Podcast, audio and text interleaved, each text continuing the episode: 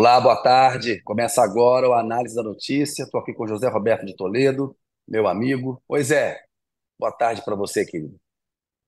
Boa tarde, Kenji. Boa tarde, Analyzers, que nos dão a honra da sua presença aqui conosco. Nós pulamos o carnaval e agora estamos de volta com vocês aqui. Zé, semana quente. É, vamos falar sobre a declaração do Lula, a fala dele associando a guerra em Gaza ao Holocausto. É, tem informações aí também sobre desemprego e eleições municipais. E vamos bater um papo é, sobre o papel dos militares na tentativa de golpe é, que o Bolsonaro tentou implementar. Vamos falar com o Chico Carlos Teixeira, professor titular de História Moderna e Contemporânea da Universidade Federal lá do Rio de Janeiro.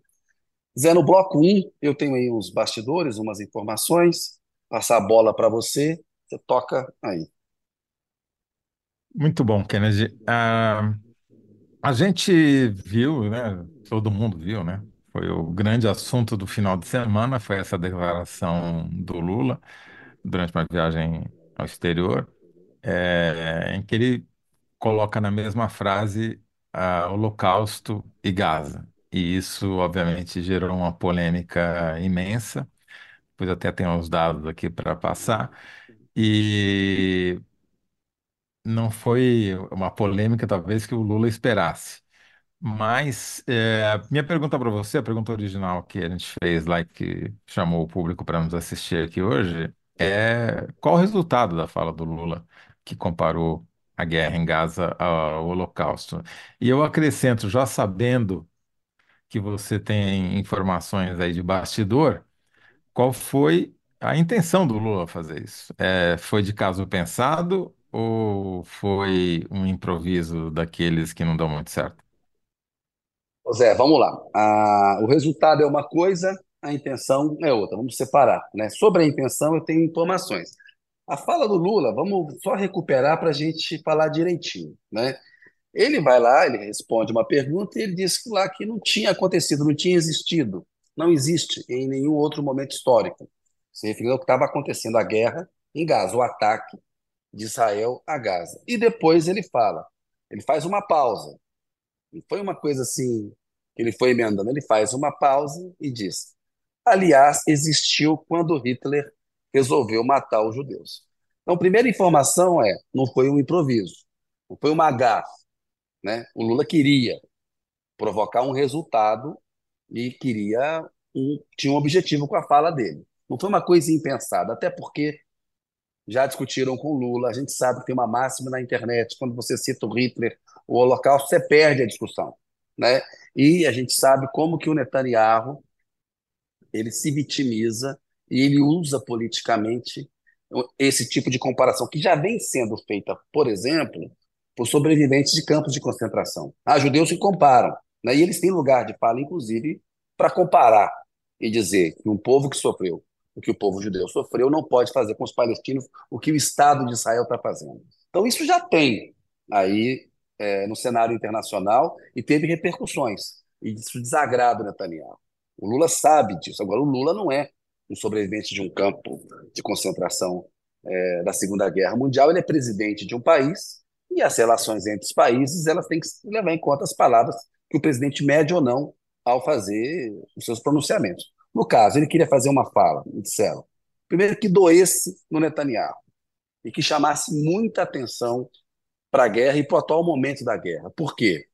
O exército de Israel mandou que os palestinos fossem para o sul, onde eles estariam em segurança, foram para Rafa, que é a cidade ao sul da fronteira com o Egito, e agora o Israel ameaça atacar Rafa. Né? Não é operação militar de Israel o que está acontecendo lá em Gaza, como a imprensa brasileira gosta de falar, a operação militar de Israel. Não, é um ataque, né? é um genocídio. Né? Ali está acontecendo um genocídio, um terrorismo de Estado. E aí, é, o que o Lula quis foi isso: fazer uma fala que doesse no Netanyahu e que chamasse a atenção é, para a guerra. É, é, interessante, Zé, que isso suscitou uma, uma, uma, discussão na imprensa de novo, que é do despreparo do Lula. O Lula despreparado, quando abre a boca no improviso, comete uma gafe. Bem, está no terceiro mandato como presidente da República, ganhou uma eleição difícil contra o Bolsonaro. É sempre uma fala para subestimar e desqualificar o Lula. Né? Eu acho que o Lula errou. Errou, inclusive, duas vezes. Ele erra primeiro quando ele fala, isso do ponto de vista histórico, né? Se a gente for analisar o que, que ele falou. Primeiro, ele erra quando ele disse que não tinha acontecido em nenhum outro momento. Até porque já aconteceu. Há outros genocídios na história da humanidade. Não é só o genocídio que está acontecendo em Gaza. O genocídio nazista tem o nome de holocausto, ele tem características muito específicas. Por isso que ele erra a segunda vez. Né? Quando Hitler chega ao poder em 33, ele vai implementando em fases um plano de extermínio, morte dos, judeus. Né? Começa primeiro com a demonização, tira patrimônio, prende, expulsa, confina, e tem o campo de concentração e o campo de extermínio. Ele leva como eficiência uma máquina é, mortal. Então, ela tem especificidades históricas que historiadores podem explicar, e já explicaram aqui no UOL muito melhor do que a gente está falando aqui agora, para falar que não cabe é, dizer o que está acontecendo, comparar o que está acontecendo em, em Gaza com o Holocausto especificamente. Se você for fazer uma discussão sobre os genocídios que aconteceram na, ao longo da história. O Ronilson Pacheco, foi colega nosso aqui no Alto, estava com um tweet muito legal há pouco, que ele dizia o seguinte: é, a crise não é diplomática, é jornalística. E a quantidade de besteira que os jornalistas estão falando, sobretudo na imprensa brasileira, sobre o Holocausto, sobre genocídio, sobre o que o Lula falou, estão errando tanto quanto o Lula, né? ao tratar a coisa do ponto de vista histórico, factualmente, o que, que ela é. Mas ali tem um genocídio em curso. Né? O que está acontecendo em Gaza é terrorismo de Estado, é limpeza étnica. Então, o Lula conseguiu chamar atenção para isso. Você tem os dados aí, e depois que a gente analisar, você vai dar é, os dados, porque teve muita repercussão política, como você falou, muita controvérsia. Né? Teve gente que apoiou o Lula, tem, Lula, um punhado de gente achando que ele fez muito bem, que ele chamou a atenção para o problema. Tem muitos falando, olha, errou, né? permitiu que o, Bolso, que o Bolsonaro e o Netanyahu, por exemplo, obtivessem vantagens políticas. O Netanyahu pega, faz um show lá o embaixador brasileiro no Museu do Holocausto, se vitimiza é, e tira foco do que interessa, Zé. As mortes são 30 mil já, estão na casa dos 30 mil, 29 mil, chegando nas 30 mil mortes. Os feridos são mais de 69 mil, chegando na casa dos 70 mil. São 100 mil pessoas mortas ou feridas nesse, é, nessa guerra. É muito grave o que está acontecendo. É, e permite que Netanyahu, de alguma forma, tire o foco disso. Né? é, tem uma mudança de posição na comunidade internacional por causa do ataque que ele planeja fazer em Rafa. Os Estados Unidos estão mudando a, a, a posição, pedindo um cessar-fogo, uma coisa que eles não fizeram, e deram corda, endossaram e apoiaram, são sócios do genocídio. A comunidade europeia, a União Europeia, com exceção da Hungria, condenou, e o Lula, uma fala forte. A África do Sul também levou o caso para a AIA, enfim, tem é, é, tem uma mudança, uma virada na comunidade internacional diante dessa iminência desse possível ataque aí à, Rafa. E o foco é esse, o foco é, é a guerra, né? não é a fala do Lula. Mas o que, ele, ao fazer isso, o que ele consegue? Que efeitos ele produz? Que resultados, para a gente entrar na, no que você tinha comentado? Permite ao Netanyahu tirar o foco da, das, das mortes, do que ele vai estar fazendo lá, e se vitimizar, permite ao Bolsonaro e aos seus fascistas né, por exemplo, é errado chamar o Bolsonaro é, de nazista, mas ele é um fascista. Né? O, o Netanyahu é um fascista. Né? Mas é errado falar que é nazista. Mas permite ao Bolsonaro e aos seus fascistas, apesar do Bolsonaro ter flertado com o nazismo, recebeu deputada alemã neta de ministro nazista. A extrema-direita, a, qual Netanyahu pertence e ao qual Bolsonaro se filia, é que tem laços com o nazismo. Não é o Lula, não é o PT. Nunca a imprensa lembra isso, mas permitiu aí ter esses deputados federais, a, a, a Carla Zambelli adiante, pedindo um impeachment que não tem sustentação é, jurídica e política nenhuma diante da fala do Lula, mas produz esse, esse efeito na semana que o Bolsonaro vai depor lá na Polícia Federal. O Alexandre de Moraes falou, tem que ir lá depor, né? e não vai ter acesso a alguns detalhes da, da investigação ainda não. O Bolsonaro vai chegar lá, vai exercer o direito constitucional de ficar calado, já estou aqui é, falando de um outro assunto, é direito dele, mas a democracia é boa por isso. Ela permite que até um escroque como o Bolsonaro possa se defender. Então a fala do Lula acaba numa semana em que o foco devia estar mais na condenação ao ataque que o Netanyahu quer fazer em Rafa e as coisas que o, o, o Bolsonaro vai sofrer, os, os efeitos da, da, das investigações sobre ele, aproximando o Bolsonaro da cadeia, então ela também ela produz essa cortina de fumaça. E ela levanta de novo essa coisa que a imprensa brasileira adora falar, que o Lula é um despreparado. Né? O Lula não tem preparo, veja bem a confusão que o Lula armou. Está no terceiro mandato como presidente da República, é o líder internacional respeitado. Todo mundo erra, ele erra também, errou no caso do ponto de vista histórico, mas está aí. Assim, o, o, a intenção foi essa: fazer uma fala aqui do esse o Netanyahu e chamar atenção para o caso. O resultado, ele chama atenção para o caso. Ele consegue, mas também ajuda o Netanyahu e o Bolsonaro a tirar é, do foco é, e tirar da agenda problemas que, que ferem muito mais o Netanyahu e o Bolsonaro.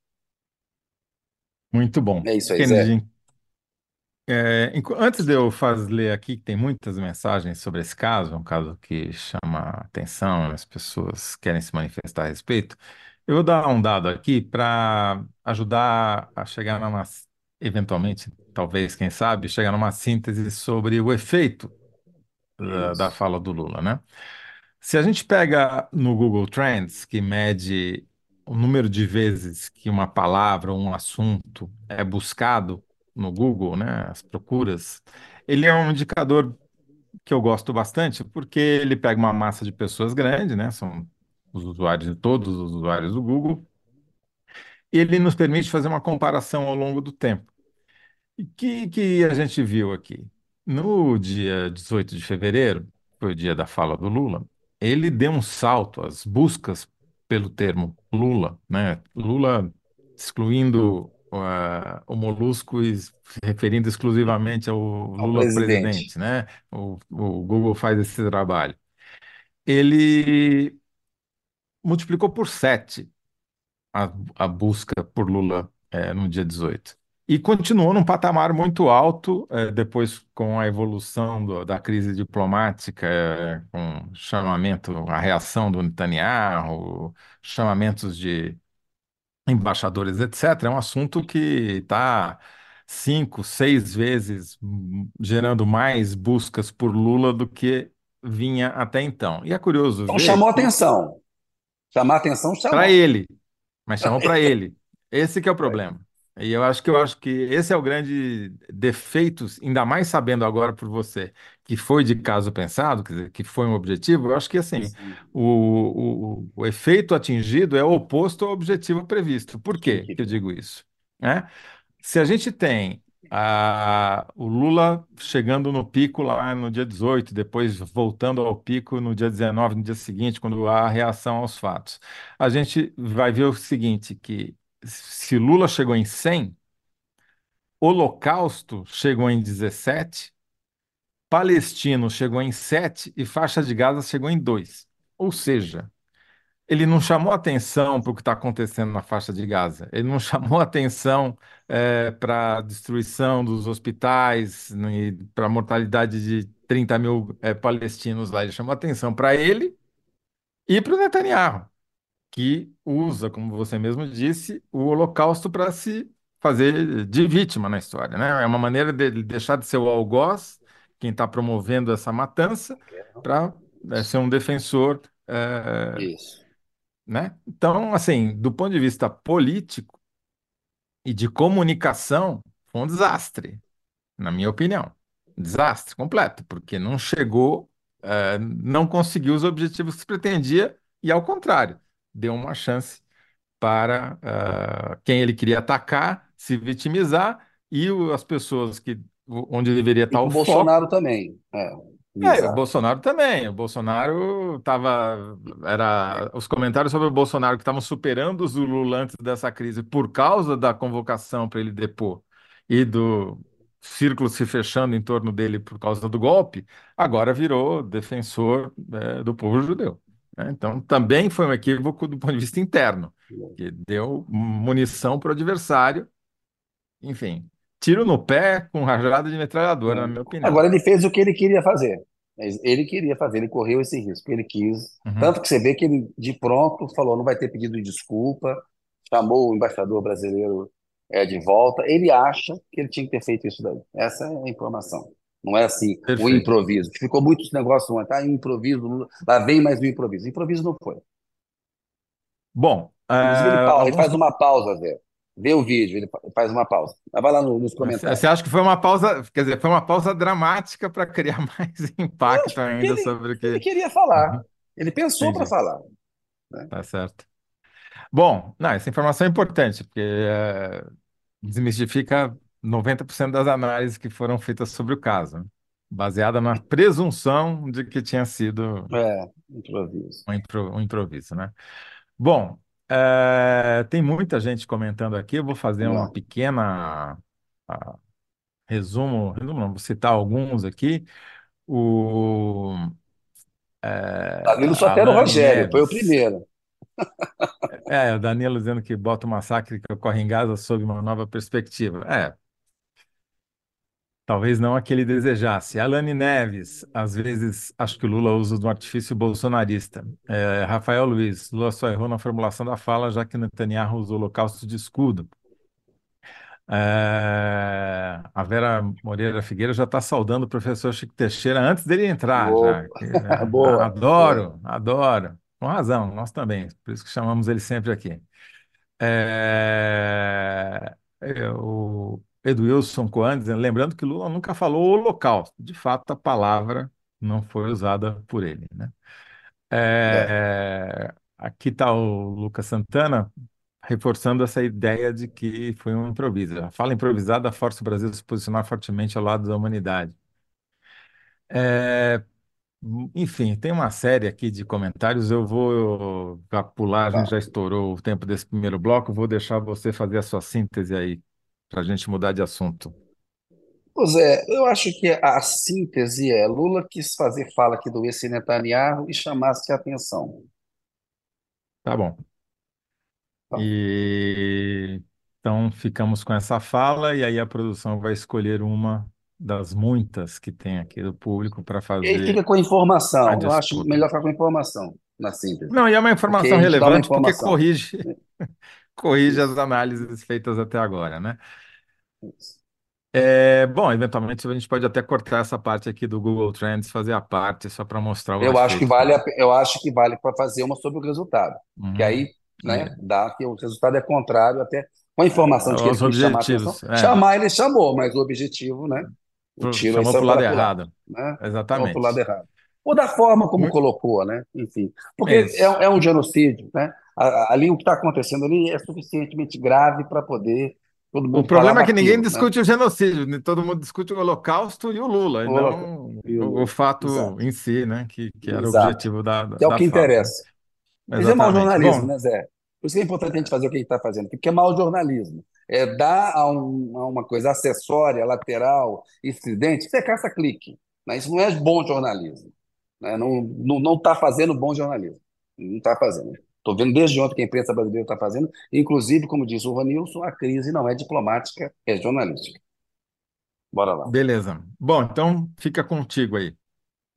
Zé, é o seguinte, bloco 2. Você tem informações sobre o peso do desemprego na eleição municipal desse ano. A pergunta para você é a seguinte: qual que é o peso disso? Qual que é o peso do desemprego na eleição? Porque fica sempre, ah, eleição são temas municipais, a outros dizem, não, tem um corte Lula versus Bolsonaro, que vai ser importante, como lá, lá em São Paulo. Agora, o tema do desemprego, que peso que terá, especificamente? Então, Kennedy, eu estava dando uma olhada aqui nos dados do IBGE. A gente teve a divulgação, foi no meio do carnaval, então pa- meio que passou batido, sobre os dados do quarto trimestre de 2023, é, da PNAD trimestral, Pesquisa Nacional para Amostra de Domicílio, né, que é a principal pesquisa do IBGE. E tem lá dados por capitais, que é um dado que nem sempre é levado em conta, e eu achei interessante chamar a atenção, porque o que que a gente está vendo, e, não- e varia de capital para capital, é uma tendência de diminuição do número de pessoas desocupadas nas capitais brasileiras, né? E pega o caso de São Paulo, por exemplo. É, ele já vem cai com a exceção de um trimestre, que foi o segundo trimestre do ano passado, 2023, a tendência é de queda um, dois, três, quatro, quatro trimestres, né? Inclusive no último chegou num patamar que é um patamar está próximo do patamar de 2012, quando é, o Haddad foi eleito prefeito. Então que que eu estou vendo aqui? Isso acontece também no Rio de Janeiro, acontece em Belo Horizonte, acontece em Salvador. Na maioria das capitais, a tendência é essa. Em alguns, a queda é menor, outros, a queda é mais acentuada, a tendência é mais ah, fácil de identificar. E a gente, claro, estamos falando isso há um mês, há um ano quase da eleição, né? Faltam aí nove meses, faltam três trimestres, e esses três trimestres é que vão ser os definitivos, né? O que que eu eh, acho, olhando inclusive com, comparando com o que aconteceu em eleições passadas. Você pega, por exemplo, a eleição de 2012, que elegeu o Fernando Haddad em São Paulo e eh, o Eduardo Paes no Rio de Janeiro, por exemplo. São eleições, naquele período, o que estava acontecendo? Também havia uma, uma diminuição, uma tendência continuada de diminuição do número de desocupados, né? Então, por esse critério, talvez em 2000 e, e em 2000, na eleição seguinte, 2016, foi justamente o oposto. Foi uma eleição em que o número de desocupados estava crescendo, em alguns casos, como São Paulo e Rio de Janeiro, estava explodindo, né? Então, o que que a gente pode é, tirar disso? É que os candidatos, se for uma eleição como 2012, ou seja, se permanecer essa tendência de queda do número de desocupados nas capitais brasileiras, é de se esperar que sejam beneficiados por essa tendência os candidatos apoiados pelo governo federal, como foi o caso do Haddad em 2012, como foi o caso do Eduardo Paes em 2012 também, porque vamos lembrar, o Eduardo Paes teve um vice do PT, né, naquela eleição, então era o candidato do governo federal, e, eventualmente, se o candidato à reeleição, se o prefeito candidato à reeleição for, souber operar bem isso, é, também pode se beneficiar desse clima geral de melhora da economia. Então, uma coisa pode compensar a outra. Mas, sem dúvida nenhuma, se a estratégia do Lula vai ser fazer uma polarização com o Bolsonaro, é, ele vai ter, se a tendência se mantiver, é, um argumento a mais a seu favor, que é esse argumento da diminuição da desocupação. Eu uso a palavra desocupação porque falar em desemprego hoje é cada vez menos é, preciso, né? Porque emprego, emprego mesmo, embora tenha crescido em algumas capitais, emprego formal, né, da iniciativa privada, no setor público, é, ele não é o carro-chefe da diminuição dessa desocupação, né? Boa parte da, da- dessa desocupação ocorre por causa dos bicos, do trabalho temporário, trabalho informal, etc, etc. Então, desocupação é um termo mais geral para falar de desemprego. É o desemprego mais aqueles que não estão ocupados de maneira alguma, né? Então, assim, a minha síntese para já para encerrar e é, mudarmos pro, de assunto é, é que a tendência de queda do, da desocupação pode beneficiar candidatos governistas nas capitais. Dá uma enxugadinha aí, né? A dona Marina É, nos eu ajuda con- aí. conto com a, conto com a Ah, Marina para me ajudar Marina. a dar uma. A Marina, que é muito ocupada, faça isso para diminuir a minha desocupação também aqui. Mas basicamente é essa a mensagem. Os dados estão mais para uma eleição parecida com a eleição de 2012 do que uma eleição de- como a de 2016, que foi o desastre para o PT, né? Aquela eleição do Dória, sim. etc. olha só, a doutora Marina já colocou a enquete no ar aí também, ó. Quem respondeu melhor no primeiro bloco? Kennedy. Lula quis fazer fala que doesse Netanyahu chamasse atenção. Público. Resultado foi alvoroçar e reviver bolsonaristas nas redes e no parlamento. Aí, por gentileza, votem aí que nós vamos tocar adiante aqui o análise da notícia. Vamos chamar agora para falar com a gente o Chico Carlos Teixeira. Chama o Chico, por gentileza aí. Olá, Chico. Boa tarde para você. Tudo bem? Como é que vão vocês? Estamos bem, Muito bom, Chico. ótimos. Obrigado por estar aqui conosco. Eu Ó, que o Chico é agradeço. historiador. Nós é que agradecemos, Chico. Ele é historiador, cientista político, professor titular de História Moderna e Contemporânea da UFRJ, Universidade Federal do Rio de Janeiro. Ô, Chico, a pergunta que a gente tem para você aqui, e vamos falar de outros temas também ligados a ela, mas a pergunta é a seguinte: o que esperar das Forças Armadas se investigação do golpe frustrado levar generais à cadeia? A gente viu aí, está avançando uma investigação no âmbito ali da Polícia Federal.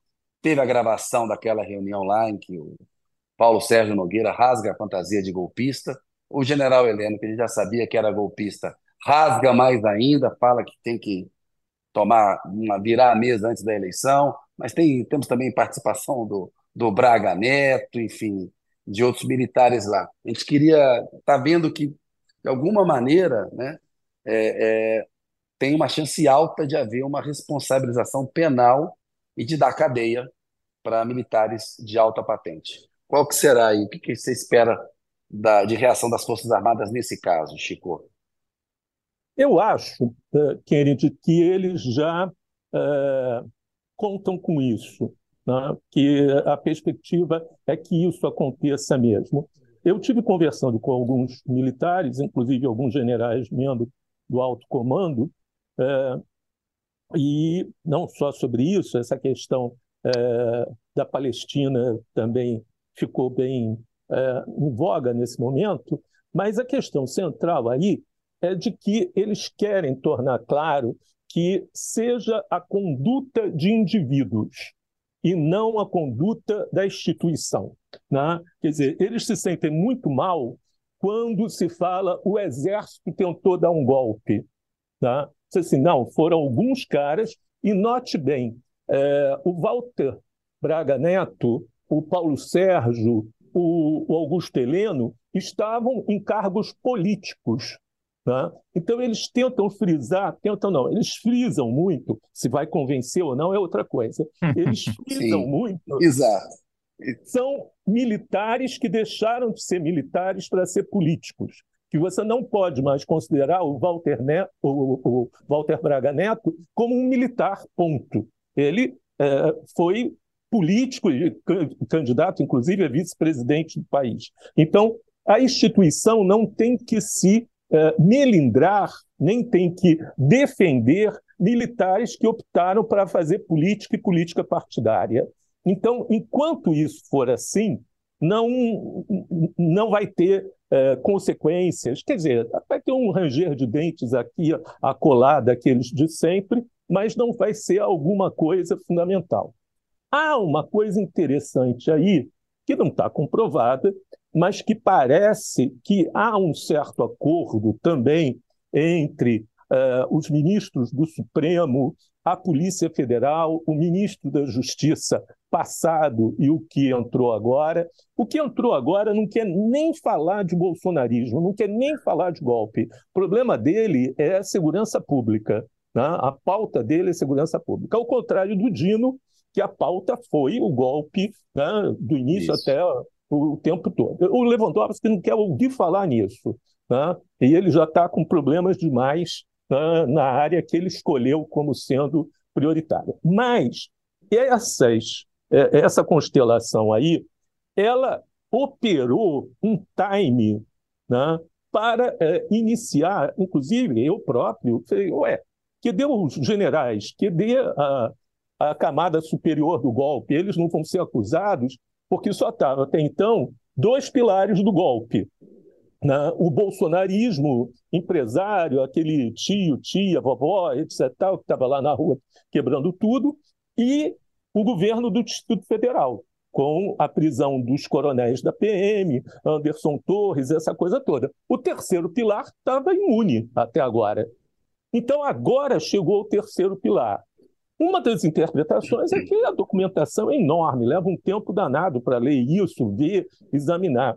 Mas alguma interpretação diferente. Por exemplo, esse vídeo dessa reunião, que é conclamar o golpe. Né? O Bolsonaro está ali conclamando o golpe e cada um que falou cometeu pelo menos três ou quatro né, é, é, é, crimes nas suas falas. Né?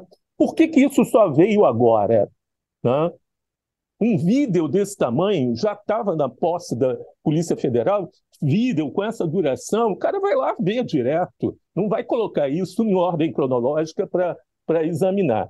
A ideia central é de que é, grande parte, grande parte não, os generais do alto comando que estavam envolvidos com o golpe saíram do alto comando, que é o caso do general Teófilo que era o comandante do COTER, do Centro de Operações Terrestres, que é Ô, fundamental para colocar as tropas. Agora, e a situação do Freire Gomes? Que ele era o comandante do Exército, ele é convidado a dar um golpe, e agora a versão que ele está dando é a seguinte: olha, eu não fui denunciar, não fui levar para o Supremo, porque eu fui trabalhar no alto comando como legalista para não ter um golpe. Agora, um legalista que é convidado a dar um golpe, ele não foi omisso? Ele não foi. Porque é o seguinte: ele era comandante do Exército, os acampamentos golpistas estavam montados, ficaram montados até 8 de janeiro, que já era um absurdo ter acampamento golpista um acampamento que pede um golpe de Estado. Mas aí vem o resultado da eleição em 30 de outubro. Acampamento golpista fica. Vem a posse do Lula, 1 de janeiro. Acampamento golpista fica. Assim, a situação do Freire Gomes aí, para as Postas Armadas, não é uma mancha? Não é um negócio, olha, que legalismo é esse que é convidado por um golpe e fica ali de protetor de acampamento golpista? dos três comandantes, o Batista na aeronáutica, o Freire no Exército e o Garnier na Marinha, só o Garnier é que se engajou e que. É, eu fiquei até muito surpreso. Eu trabalhei muito intimamente com o Garnier e não nunca percebi nada né, que fosse uma radicalização no comportamento do Garnier. Deve ter acontecido alguma coisa. Ou eu sou um mau avaliador de personalidades. Né? É, Pode ser. É, mas no caso do Freire, como do Batista, também. Se pegar o Freire, tem que pegar o Batista. Né? A questão central é que ele coloca, e eu tô, estou aqui é, dizendo como eles veem a situação. Né? Depois eu posso dizer o que, que eu acho. Eles estão dizendo o seguinte: né? quem é o superior? Qual era a única instância superior ao, ao Freire? Ele era o comandante do Exército. A instância superior a ele é o presidente da República. Quer dizer, ele não tinha como de, é, ir denunciar o golpe ao presidente da República, porque o golpe já era o golpe. O golpista Tem o ministro Bolsonaro. da Defesa que também estava propondo o golpe. Cara, então, o ministro da Justiça também estava propondo o golpe. Uhum. Então, ele estava paralisado. Ele sair do âmbito do Poder Executivo, da cadeia de comando dele, e ir a quem? ao ministro conduzindo um auto de é, atividades antidemocráticas para denunciar o comandante dele, isso me parece uma coisa que só na cabeça de civil funciona. Na cabeça de militar, isso não funciona. O que, que ele fez? Ele lutou, ele mais, mais quatro, né, cinco total, lutaram fortemente dentro do alto comando, inclusive tendo é, atritado, xingado, né, colocado a família né, no jogo, essa coisa toda, Sim. no lugar que ele achava que era o lugar onde que ele podia realmente deter o golpe. É isso que ele está falando. A outra e o que, coisa... eles falam sobre o acampamento golpista, Chico? Qual é o argumento é... para eles protegerem o acampamento golpista? É, a outra coisa é ele é, ter duas coisas que me parecem complicadas: o acampamento né? Mas aí daqui a pouquinho volta ao acampamento. Vamos lá. Mas mais é, complicado ainda foi o fato dele, é, ele, o Batista e o Garnier, fazerem exigência de passagem do cargo antes da posse do, do presidente eleito. Isso foi um ato de não reconhecimento das eleições. Isso foi muito grave, foi muito grave mesmo. Quer dizer, Sim. não vamos passar ah, no dia 2, que seria o normal, a nomeação dos novos, porque a gente vai ter que fazer na dupla para ter continência e a gente não vai bater continência para ele. Isso aqui é que é problema. Isso aqui é um problema Sim. grave, porque aqui houve quebra né, de hierarquia, porque o comandante supremo, se era o Bolsonaro, agora é o Lula, desde o dia primeiro. E eles tinham que fazer a posse. Mas aí o que, que aconteceu? Não só o futuro ministro eh, da Defesa, o Lúcio achou genial isso, como foi lá e deu legitimidade né, a esse mecanismo. Então, a gente fica desarmado. Por que, que eu vou acusar o Freire de é, é, é, não ter reconhecido o resultado das eleições, não ter batido continência, se o, o ministro da Defesa achou ótimo? Segundo ponto, os acampamentos patrióticos. Ora, os acampamentos patrióticos, o ministro da Defesa foi contra desfazê-los e disse que tinha amigos e familiares e que todos eram patriotas. Foi o que o Múcio falou. Então não tem nada diferente entre o Freire e o Múcio. Eles estavam perfeitamente alinhados desde o dia 20 de dezembro com essa posse é, feita nas escuras, sem nenhum grande é, é, mecanismo republicano, quebrando a hierarquia. Então, na verdade, o, o, o, José Múcio Monteiro avalizou as duas questões, a do acampamento e da posse antecipada.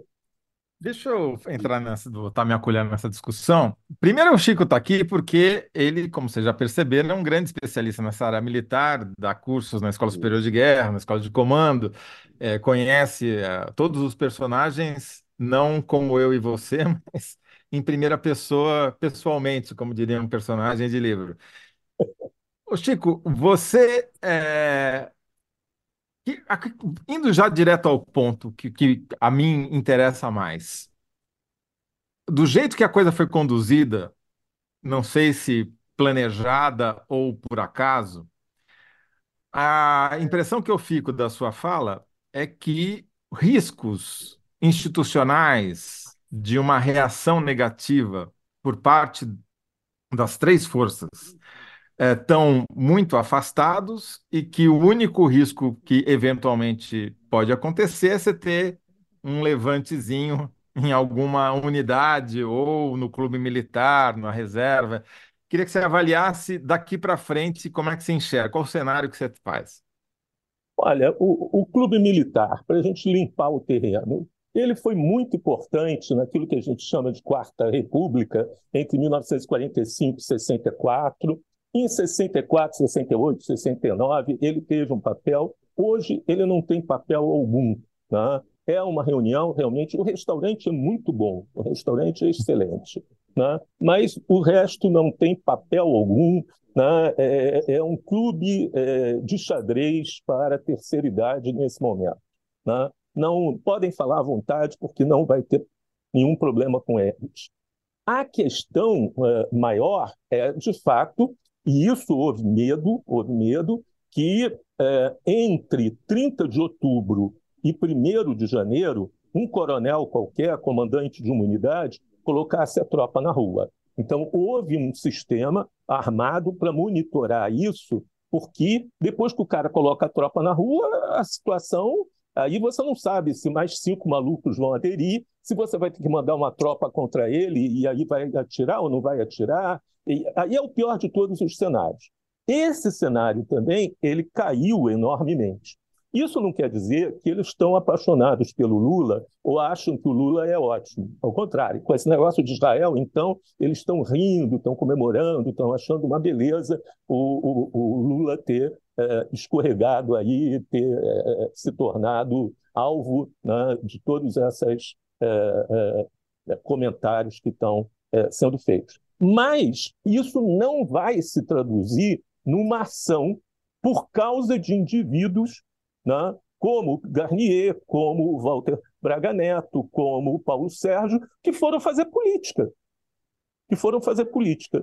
Então, no momento né, que eles foram fazer política, eles se tornaram, então, né, passíveis de serem punidos como os políticos. Há uma, uma, uma coisa que se diz o tempo todo nas Forças Armadas é o seguinte: 64 foi uma lição. Né? Os civis né, ficaram batendo na porta dos quartéis até não poder mais, o que é uma interpretação. Né? Não precisava, às vezes o quartel estava com a porta aberta. Né? Uhum. E depois, na hora de é, ir embora, foram todos embora, correndo, e ficamos só nós. E nós é que ficamos responsáveis pela ditadura. Nós é que o que no início tem verdade, porque é, desde a grande imprensa até a Igreja Católica apoiou o golpe de 64. Só a partir é, dos anos 70 que foi se desgarrando, é, cansando e perdendo substância o golpe. Então eles têm é, essa consciência. Isso é uma coisa que é muito forte na cabeça deles. Agora, é, você falou, eu ia te pedir para explicar um pouquinho melhor, ou com mais detalhes, se você puder, o que, que foi feito? Você falou que houve um monitoramento para saber se haveria algum tipo de levante de algum coronel perdido por aí em algum destacamento militar, né? O que, que foi feito objetivamente e o que, que continua sendo feito ou não? Olha, o, o alto comando tem um sistema à disposição deles, que é o sistema, é o Centro de Inteligência do Exército, o CIE, que monitora, monitora todo mundo, né? mas monitora eles próprios também. Esse é um outro ponto que tem que se discutir nessa república. Né? Se Forças Armadas têm o direito, podem né, eh, monitorar pessoas dentro da fronteira do Brasil. A ideia é que eles cuidassem da fronteira para fora, fazer inteligência de defesa, não é, é monitorar a cidadania.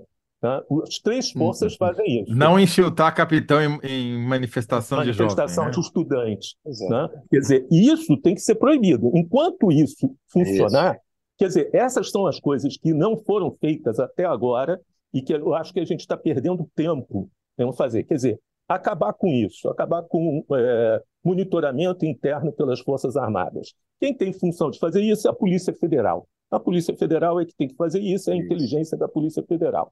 É, a outra coisa é a militarização do GSI, da ABIN, né, que não precisam de maneira alguma, eu tenho certeza disso, de ter um general, como Lula nomeou agora o general Amaro, o mesmo general, por sinal, que não percebeu que os Estados Unidos estavam é, é, espionando a presidente da República, nem a Petrobras. E logo depois Isso. vem o escândalo da Petrobras. Né? Quer dizer, então apoiou esse mesmo general que foi um fracasso antes e colocou agora lá uh, no GSI. Não precisa, não tem a menor relação. Né? Então, e a mudança dos currículos e dos programas das escolas e academias militares, onde está infiltrada a ideia de uma tutela militar da República, uma tutela. Eu agora estava lendo é, um, a doutrina da, das forças especiais que saiu.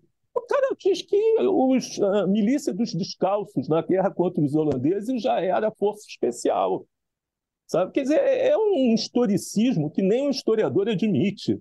Quer dizer, primeiro que não existia Brasil, era Portugal, a gente estava lutando por Portugal, etc. Tal. Era outra coisa. Aqueles senhores de engenho todos estavam endividados com os holandeses, tinham uma fortuna que pagar de empréstimos à Companhia das Índias Orientais, então queria que eles fossem embora para não pagar, para dar o calote.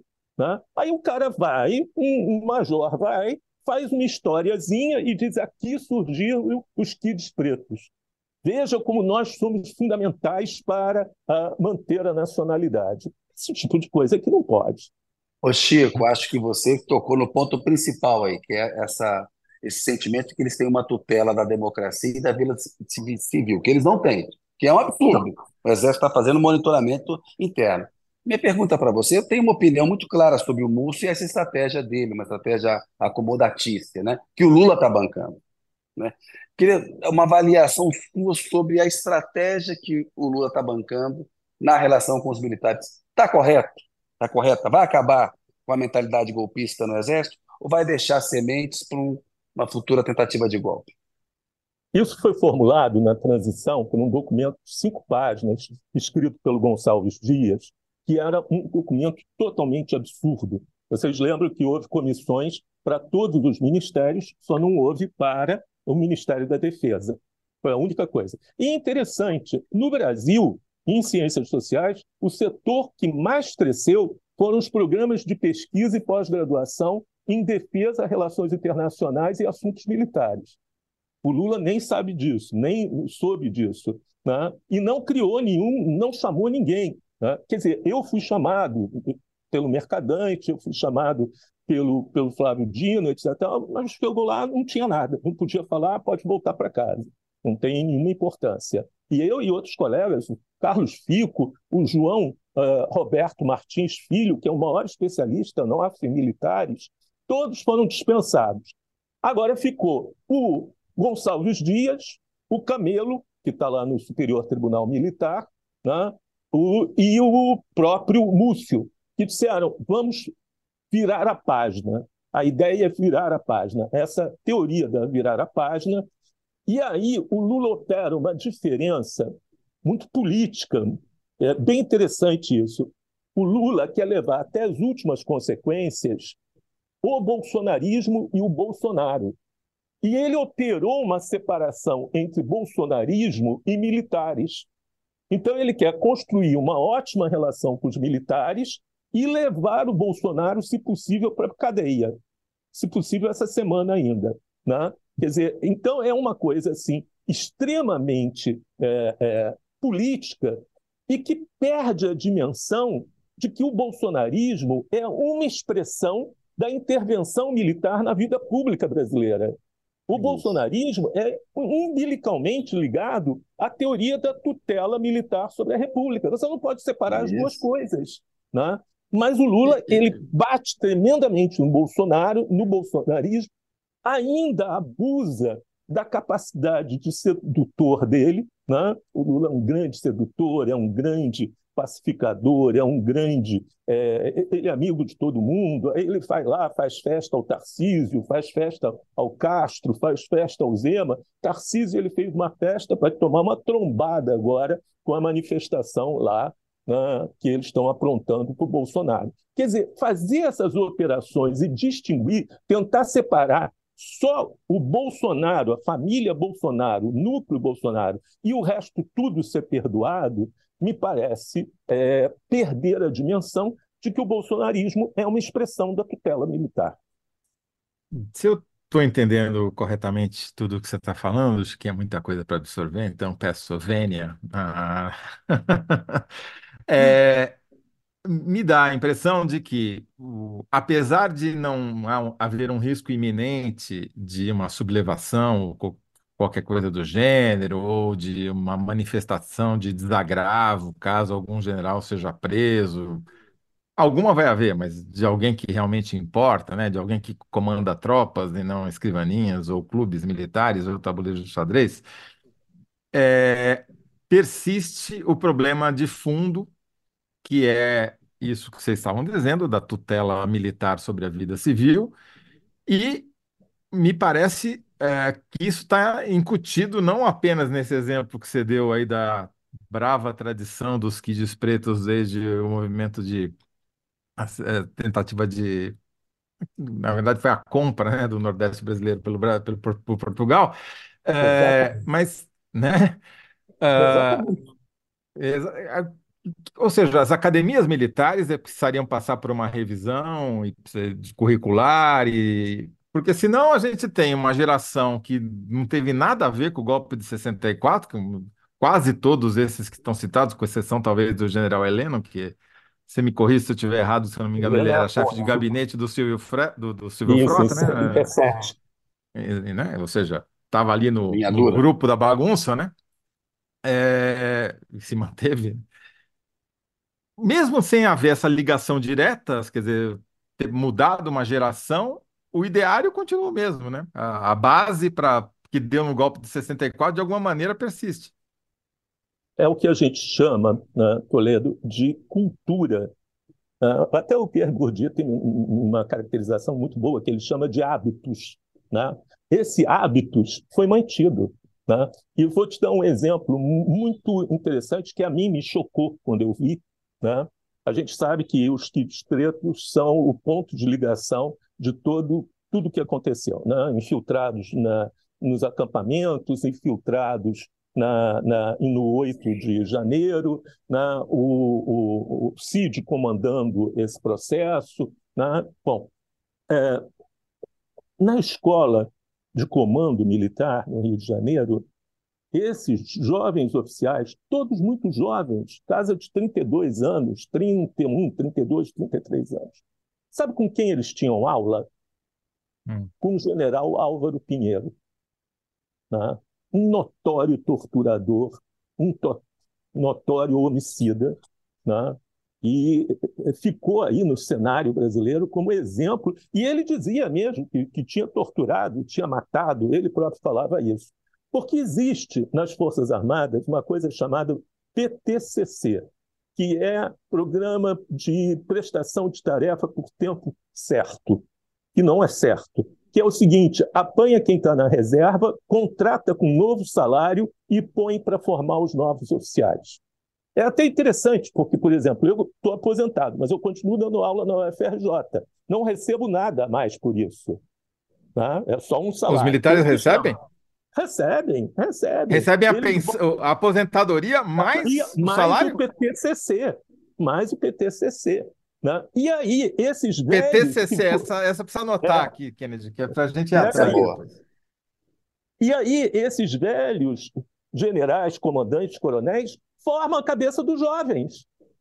As aulas do general é, Álvaro Pinheiro eram concorridas. Quem estava na aula dele? O Mauro Cid. O Mauro Cid. É assim que é, se forma a cultura. Formação de golpistas. É, isso. É, é isso. É isso. Ô, então, Chico, eu tenho uma curiosidade. Você que conhece essas figuras, inclusive, né, é, é, o perfil delas e tal, o Eduardo Vilas Boas, a Dilma e o Lula tiveram uma fase de encantamento com o general Vilas Boas, de que ele era um democrata, um legalista. Ele fez aquele tweet lá, que prensou a Rosa Weber do Supremo na prisão do Lula. Depois o Bolsonaro disse que devia muito a ele.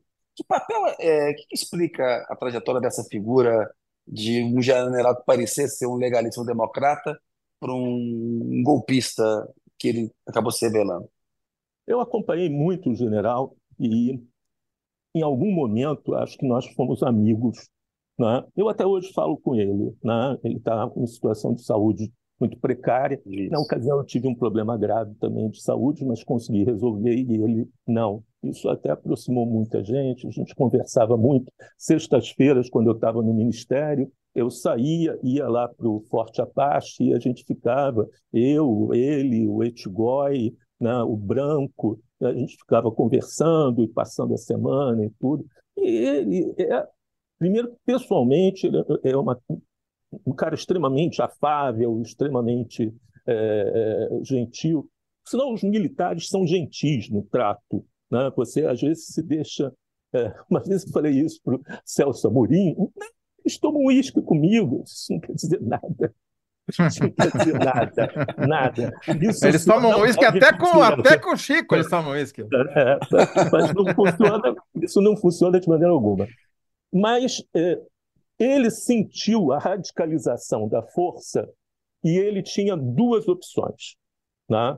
Uma opção, ele ia ter que claramente é, reformar pelo menos uns cinco generais, mudar duas regiões militares, né? ele ia ter que fazer um, uma mudança brutal dentro uh, do Exército para deter a radicalização, muito empurrada por Curitiba. Né? O, o, o, o Moro estava se transformando numa figura fundamental e dentro do Exército, inclusive escrevendo no boletim do Exército, estava Olavo Carvalho. Né? Isso levou a uma radicalização imensa da, da força. Né? Imagina um boletim que é entregue na mão de cada soldado, de cada oficial, toda semana, com o Olavo Carvalho ali, ganhando, pago para fazer isso. Né? Então foi uma coisa muito brutal. Também teve uma outra coisa que aconteceu no governo Lula e Dilma, que eu acho que foi um, um, um erro terrível, que foi o seguinte: eh, as escolas militares resolveram que os oficiais estavam indo para a reserva muito jovens, o que é verdade. Né? E que depois iam fazer o quê? Né? O que, que iam fazer? Então, o que, que eles fizeram? Junto com o curso de alto comando, é dado um curso de administração de empresas, contratado muito bem pagos na FGV. Aí a FGV entrou nos quartéis, dando cursos de ultra hiper liberalismo econômico. Né? No momento que se colocava em prática políticas de fome zero, Bolsa Família, coisas desse tipo, dentro dos quartéis tinha aquele pessoal hiperliberal né, da FGV dizendo horrores entender. do governo e pago pelo governo. E a ideia é, é, era preparar os pessoal, o pessoal que se aposenta com 45, 50 anos que ganha o soldo na íntegra, é. para além do soldo, ter uma empresa. Então, eles saíam. E, e você pagando o curso para eles fazerem, para virar empresário. É. Bacana. E eles saíam com diploma de administração de empresas da FGV. Vai ver quanto custa. Abre o, o site e vê quanto custa. Imagina isso dado em company. Só para cada turma aí Né?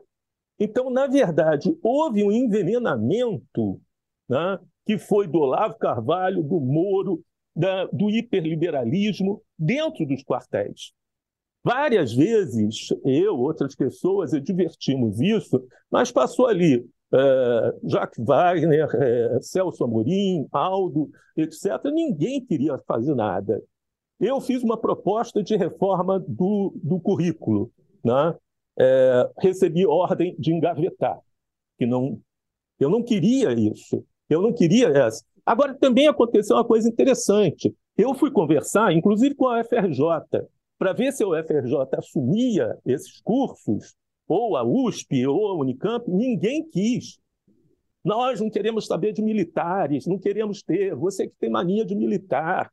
Quer dizer, a universidade pública também renunciou a um papel fundamental e deixou empresas como a FGV no lugar delas.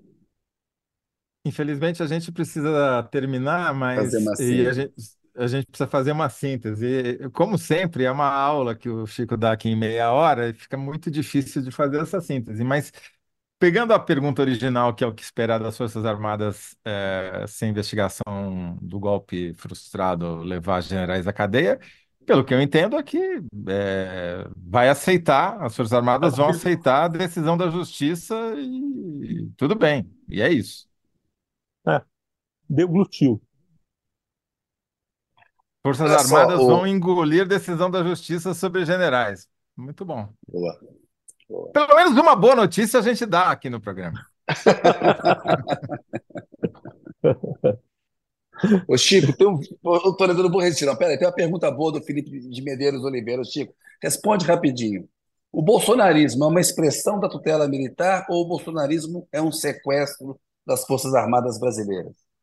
Não, não é um sequestro. Eles foram de, de bom alvitre.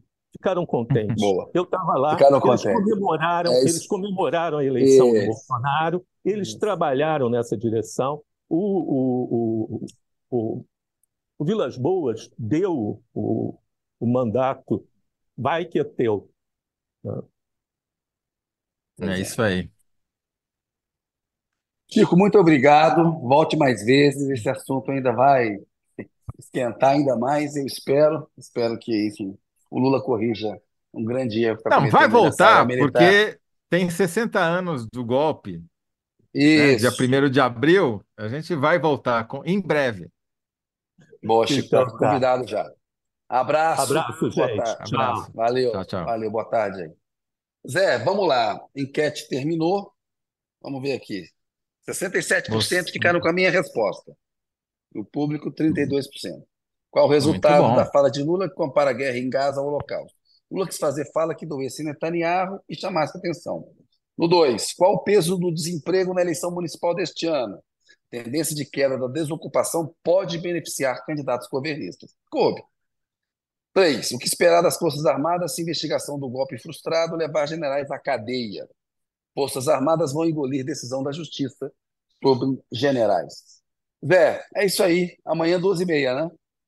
É, amanhã, 12h30, com Samira Bueno, já adiantando. Samira aqui, Bueno. Vai ser a nossa Bom. entrevistada, para falar sobre a letalidade crescente da Polícia Militar de São Paulo. Entre Paulo outros assuntos. Segurança Pública. Isso aí.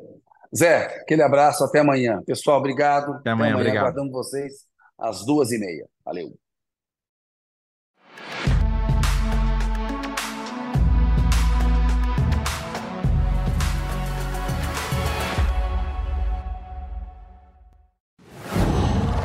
Qual?